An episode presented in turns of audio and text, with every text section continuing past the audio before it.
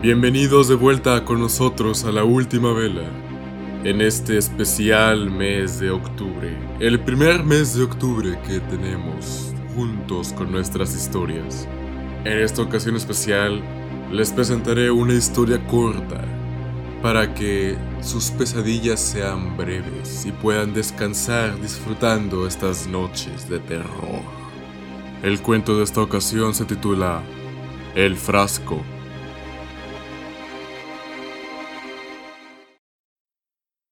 Eric, mírate. Estás como por diosero. Debes limpiarte ahora mismo. Eric agachó la cabeza. Observó su ropa rasgada y manchada. Se dirigió al baño corriendo. Cuando se lavaba las manos, su hermano menor tocó la puerta del baño con impaciencia. ¡Rápido! ¡Rápido, rápido, rápido! ¡Apúrate, rápido! ¡Rápido, apúrate, apúrate, apúrate! ¡Rápido, rápido, rápido! Mientras su hermano aceleraba el ritmo del incesante golpeteo, Eric se tallaba con más fuerza las manos. Al abrir la puerta, ya no había nadie esperando su turno.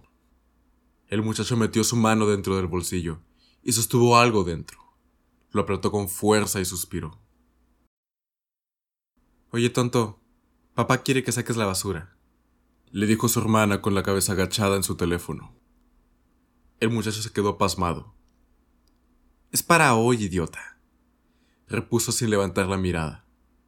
Eric frunció el ceño, apretó los puños y la vio con desdén. Odio que me digas así. Su hermana levantó el rostro.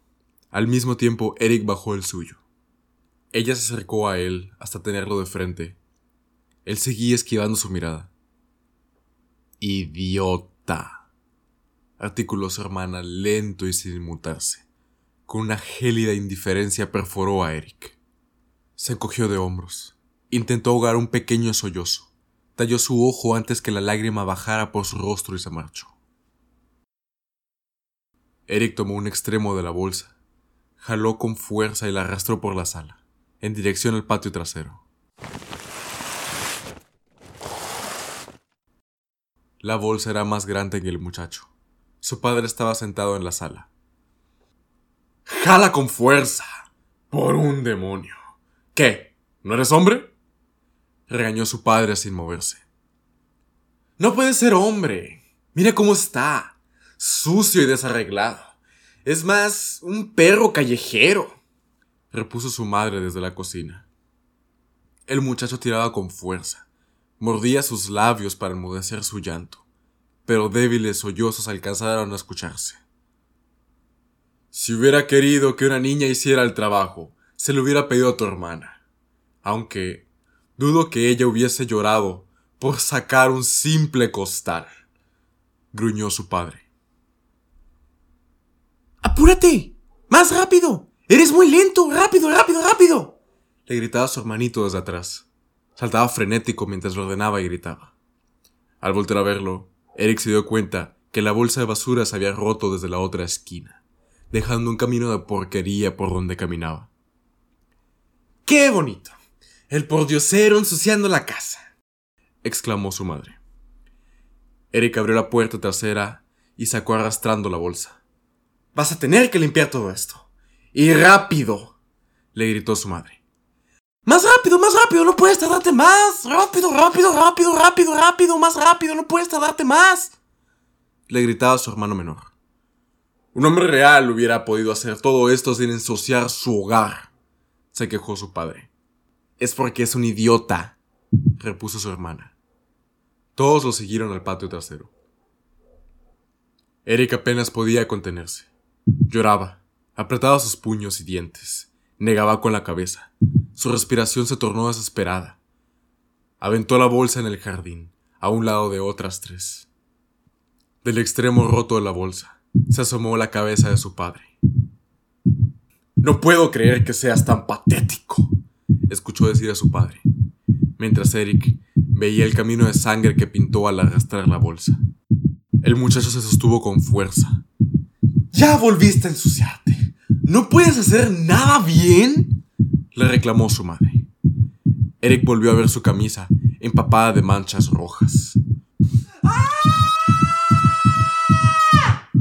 Su hermano menor no dejaba de gritarle, de forma estresante junto a su oído, mientras Eric veía las bolsas con los otros cadáveres.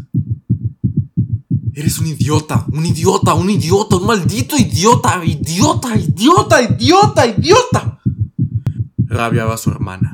El muchacho se tapaba los oídos, pero se intensificaba el ruido de todos. Levantó la mirada y vio entes sin rostro que seguían gritándole. Eric lloró frenético, inconsolable. Ya te dije que tenías que hacerlo.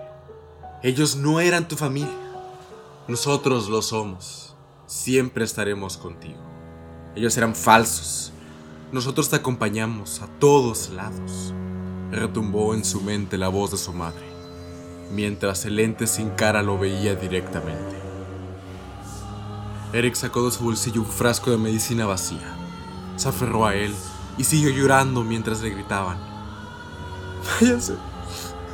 Váyanse, por, por favor, por favor, déjenme, por favor, por favor, por favor. Eres un idiota, un idiota, eres un desastre, un desastre, un desastre. ¿Por qué llamas ¿Por qué eres así? ¿Cómo eres? cobarde llorón? Un pedazo de basura que no sabe hacer nada. Un desperdicio, una escoria, no sabes nada. Una basura, no sabes hacer nada.